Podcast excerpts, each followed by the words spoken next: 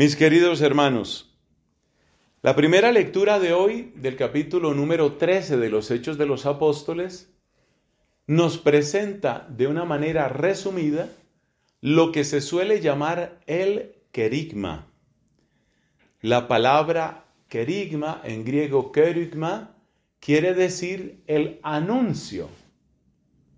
El anuncio fundamental. ¿Cuál es el mensaje central que tenemos los cristianos para decirle al mundo? Eso es, ni más ni menos, lo que aparece en la primera lectura.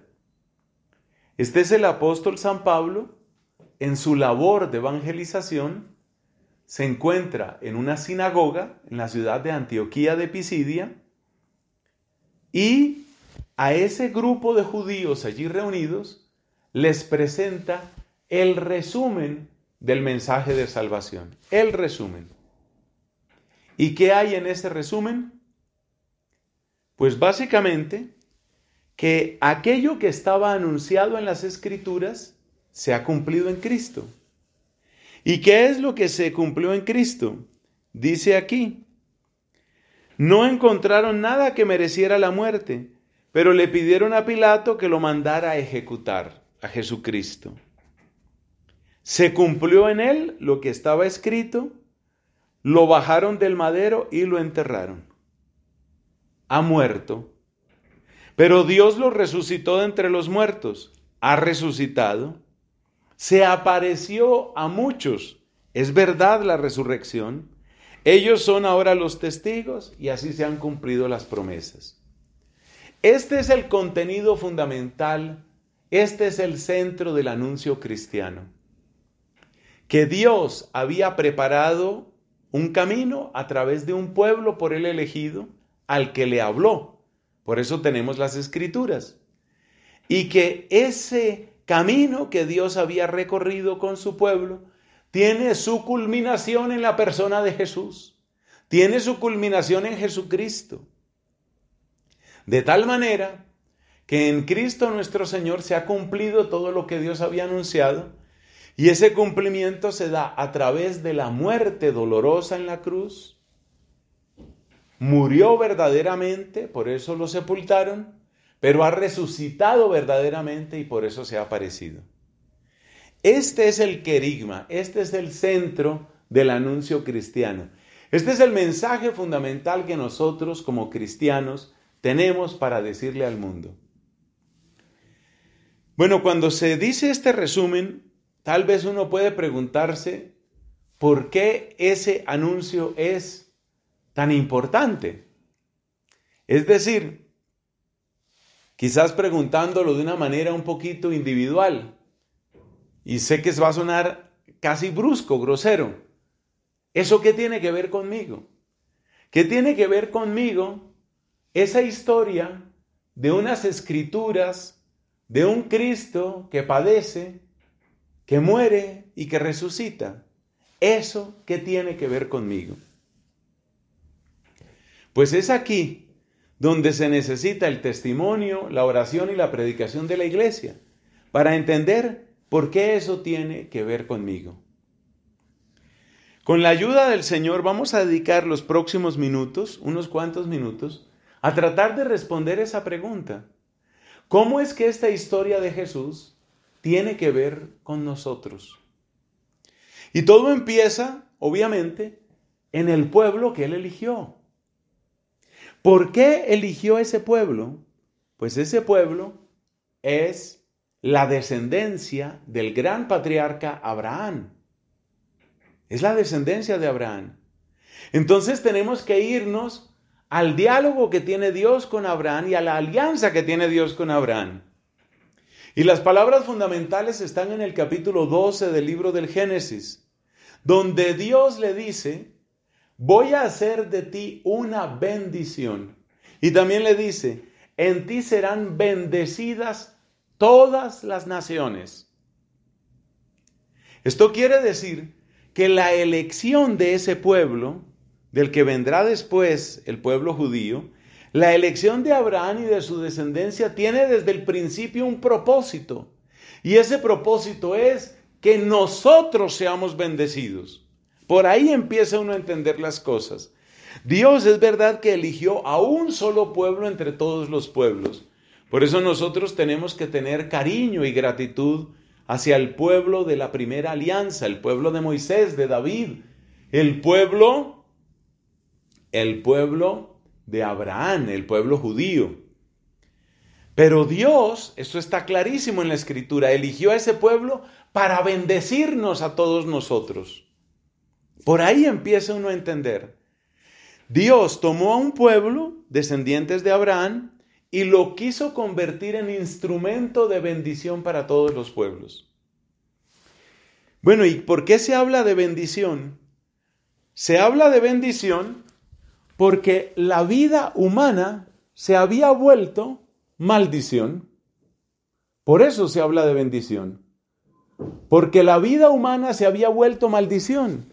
Y hay muchas personas que sienten que su vida es como una especie de maldición, porque sienten que su vida no tiene sentido, porque sienten que su vida es puro sufrimiento, porque sienten que su vida es pura desilusión, porque sienten que su vida es frustración y dolor, y porque incluso reivindican como gran derecho que cada persona se pueda matar cuando quiera. ¿Qué indica esto, mis hermanos? Esto indica que la gente se siente bajo maldición. La gente siente que tantas enfermedades, tantas guerras, tanta corrupción, tanto egoísmo, tanta injusticia, siente que es maldición. Es decir, sienten que realmente su vida no tiene propósito.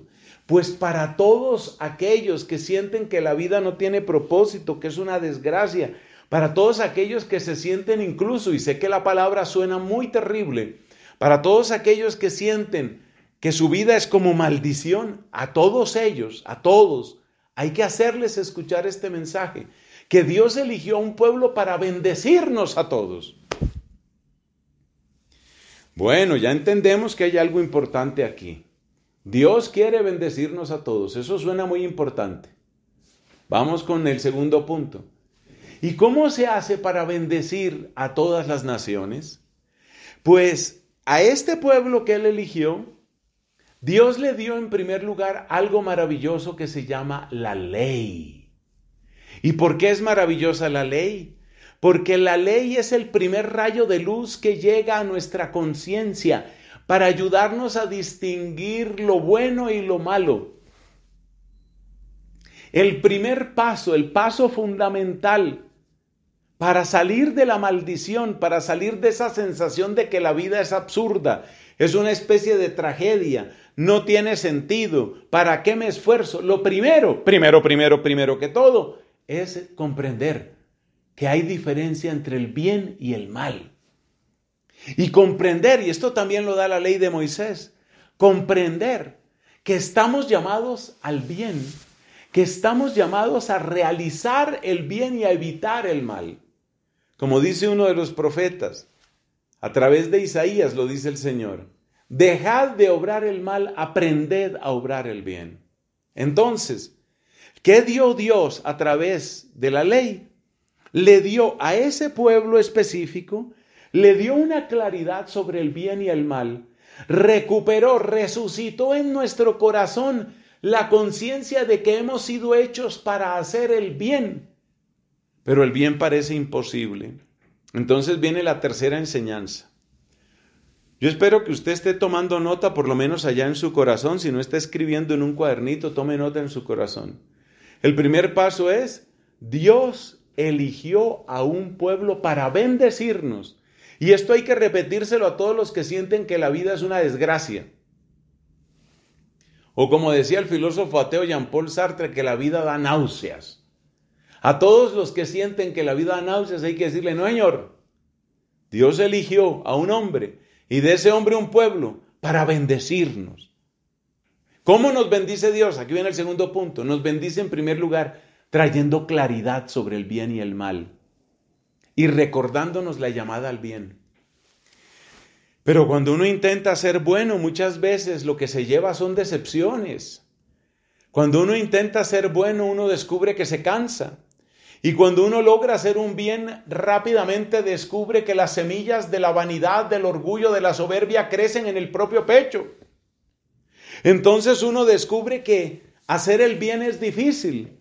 Y uno descubre que llegar a hacer el bien, retornando ese bien como homenaje de gloria al único que nos ha dado todo, que es Dios, es tan difícil, pero tan difícil. Es decir, ser bueno y a la vez ser perseverante y a la vez ser humilde. Eso está más allá de las fuerzas humanas.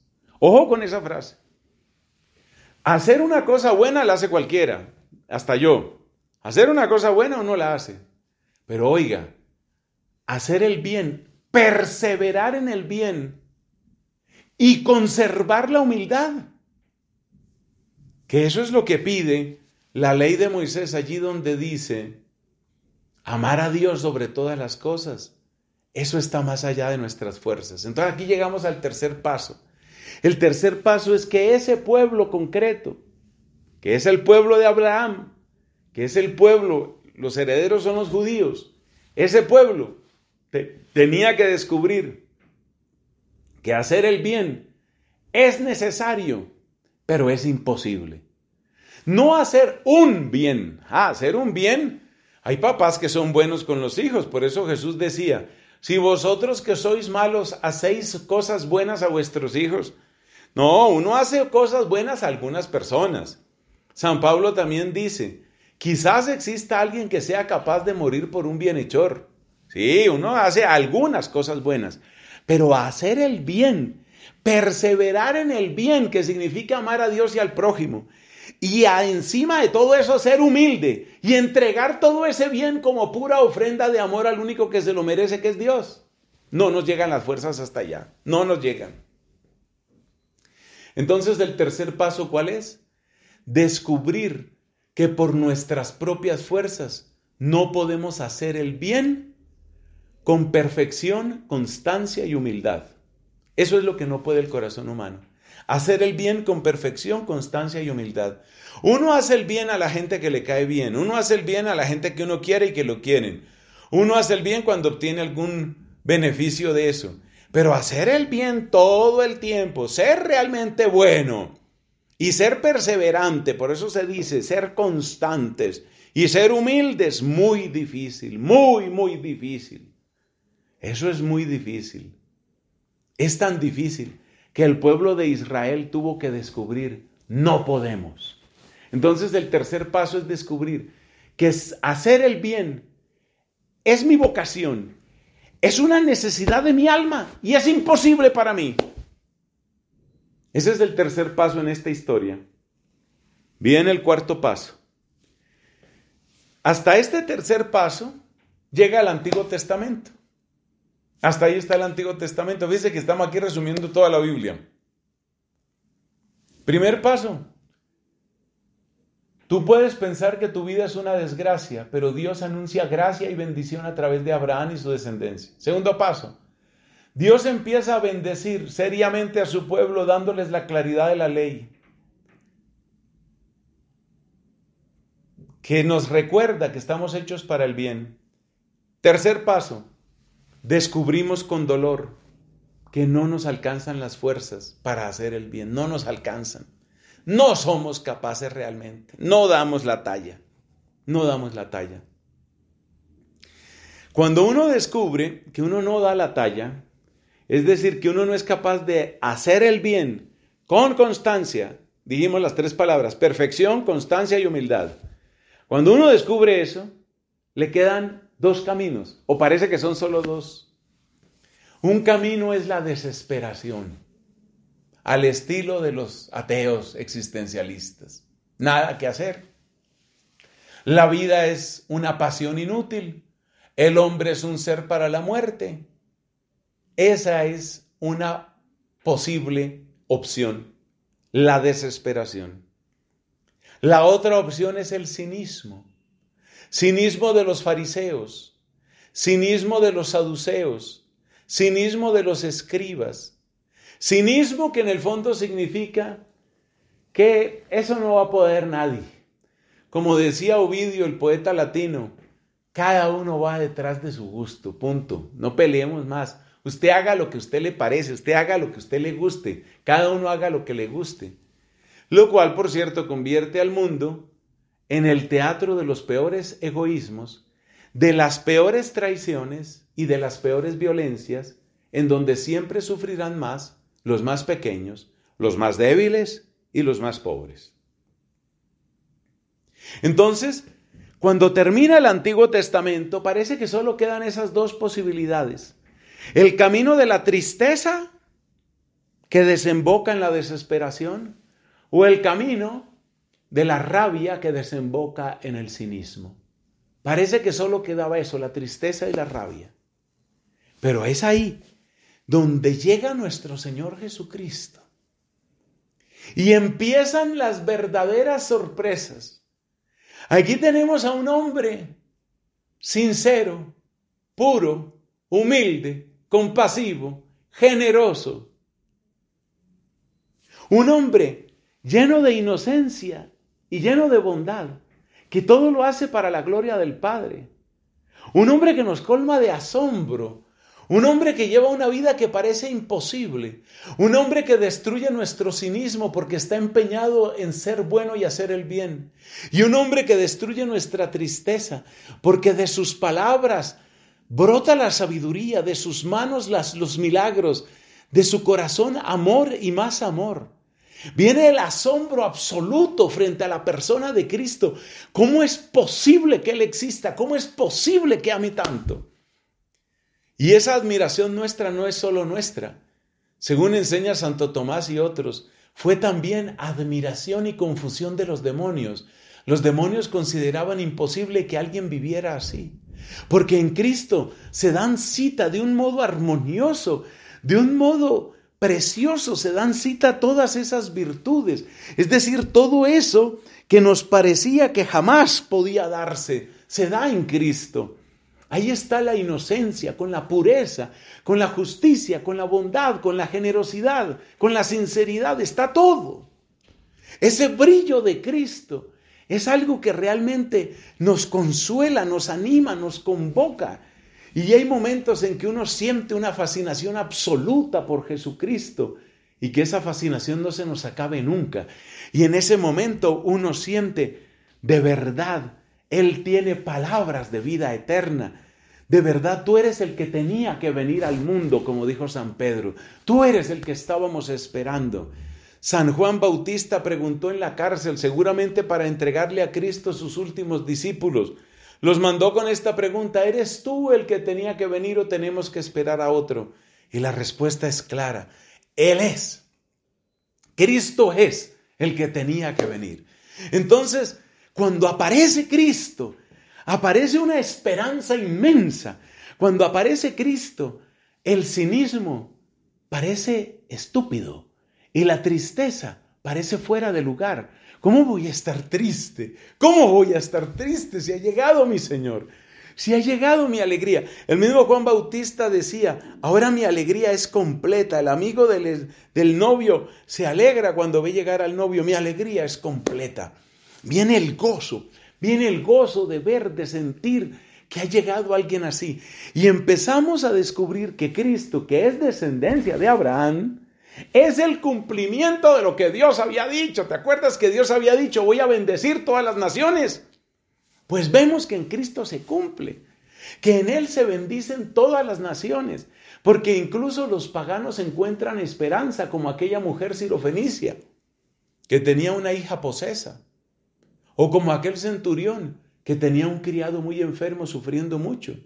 Y Cristo empieza a dar esperanza sobre todo porque los más excluidos, los más marginados, los que nunca le importan, los que nunca le importan a nadie, son tan importantes para Cristo. Los trata con esa delicadeza, ese respeto con el que trata a la mujer adúltera, con esa delicadeza con la que trata a Magdalena, ese amor con el que trata al centurión, el ejemplo que nos da con el buen samaritano. Es decir, en Cristo empezamos a sentir que de verdad Dios está bendiciendo a todas las naciones. Pero viene la tragedia. ¿La tragedia cuál es? La que se nos cuenta en esa primera lectura de hoy. La tragedia es que fue traicionado, no solo por sus discípulos, sino por su propio pueblo. Porque claro, toda esa bondad de Cristo lo que nos habla es del señorío de Dios, el reino de Dios. Y el reino de Dios es la caída de los ídolos, hermano. El reino de Dios es la caída de los ídolos. Y nosotros tristemente estamos tan aferrados a nuestros ídolos que muchas veces no queremos que Dios nos limpie el corazón. Estamos ya demasiado acostumbrados y demasiado tranquilos. Y entonces el pueblo que era primer destinatario de Cristo, el pueblo de Israel, el pueblo judío, es el pueblo que ha traicionado a Cristo y es el pueblo que lo ha entregado para que sea ejecutado de una manera terrible. Y entonces nosotros vemos ese dolor de Jesucristo, nosotros vemos esa pasión de Cristo y sentimos que la luz se eclipsó, que toda esa esperanza que sentíamos, que toda esa alegría por tanta bondad y tanta verdad, que todo eso se apagó. Parecía que habían brillado las tinieblas, pero ya en la misma pasión de Cristo hay una luz que solo muy pocos percibieron, entre ellos la Santísima Virgen. ¿Cuál es esa gran luz? Esa gran luz es que a pesar de que le echaron encima, le echamos encima, porque era el mundo entero el que estaba ahí frente a la cruz, a pesar de que le echamos encima toda nuestra basura, su corazón permaneció limpio, libre de odio, libre de desobediencia a Dios, libre de traición a sus amigos, libre de venganza, libre de retaliación. Entonces ya en la cruz, si uno sabe mirar la cruz, ya en la cruz aparece algo precioso. ¿Dónde está la cruz? Ya en la cruz aparece algo absolutamente precioso. ¿Qué es lo que aparece? En la cruz aparece que no está ganando el odio. Porque todas las toneladas de basura de odio que le echaron encima no lograron ensuciar ese corazón. Porque toda esa rabia no lo volvió vengativo porque toda esa traición no lo volvió traidor. ¿Cómo pudo resistir? Es imposible de entender con cabeza humana, pero el hecho es que Cristo permaneció siendo Cristo. Y por eso ya la cruz nos da una esperanza a todos, porque todos somos pecadores. Y todos los que somos pecadores volvemos nuestra mirada hacia Jesucristo. Y en Cristo vemos a uno al que no pudo vencer el pecado, nuestro pecado, nuestra, es que solo tengo esa palabra, nuestra basura. Nuestra basura no logró vencerlo, no pudo con él, no pudo el pecado. Por eso ya la cruz es luz, por eso ya la cruz es victoria, por eso ya en la cruz se nota que ha sucedido algo absolutamente precioso. Pero cuando él muere, lo que exteriormente parece es que quedó derrotado. Repito, si uno sabe ver la cruz, uno se da cuenta que no hubo tal derrota, que ya la cruz fue victoria. Ya uno se da cuenta que ya la, que la cruz fue victoria. ¿Por qué? Porque él no respondió como le habían atacado. Le atacaron con muerte, con odio, y él no respondió ni con odio ni con muerte. Uno ya puede ver la victoria ahí, pero esa victoria se hace patente, se hace luminosa cuando Él resucita. Y entonces nos damos cuenta de las palabras de San Pablo. Primera palabra de Pablo, capítulo 8 de la carta a los romanos. Quizás haya alguno que pueda morir por un bienhechor, pero la prueba, prueba, la prueba definitiva, la prueba sustancial de que Dios nos ama, es que siendo nosotros lo que éramos, murió Cristo por nosotros. Entonces, en el fondo, el querigma, que ese es el tema de esta homilía, en el fondo el querigma, ¿qué nos está diciendo? Que sí, que sí nos amó, que Dios sí nos ama, que nos ama hasta el extremo, hasta el extremo de dar a su unigénito. Esa es la gran noticia.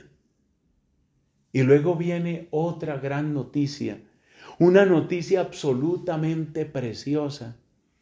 Y esa noticia es que Él, cuando estaba en ese tormento, estaba orando, orando por todos nosotros. Estaba orando por nosotros.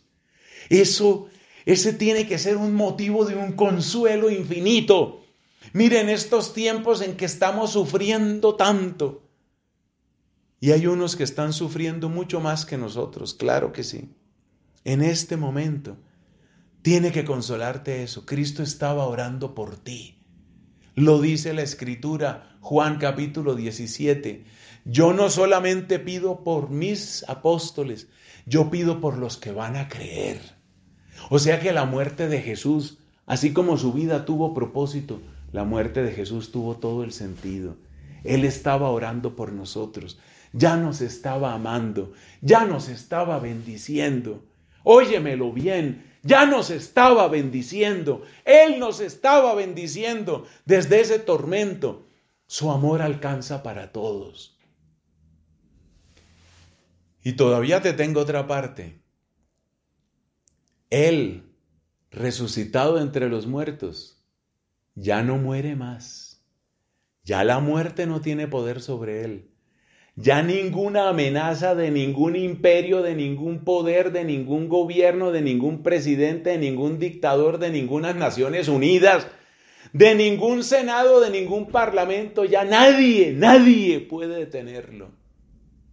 Así como salió de la tumba, así como venció las paredes de la tumba, así también vence cuanto obstáculo se presente. Nuestro anuncio, nuestro querigma es querigma de victoria. Él es el Señor él es el vencedor. Ese es el anuncio de la Pascua. Esa es la alegría de nuestro corazón. Dime si no tenemos motivo de esperanza en Él. Dime si no tenemos motivo para alegrarnos en Él. A Él sea la gloria, la alabanza y el poder por los siglos. Amén.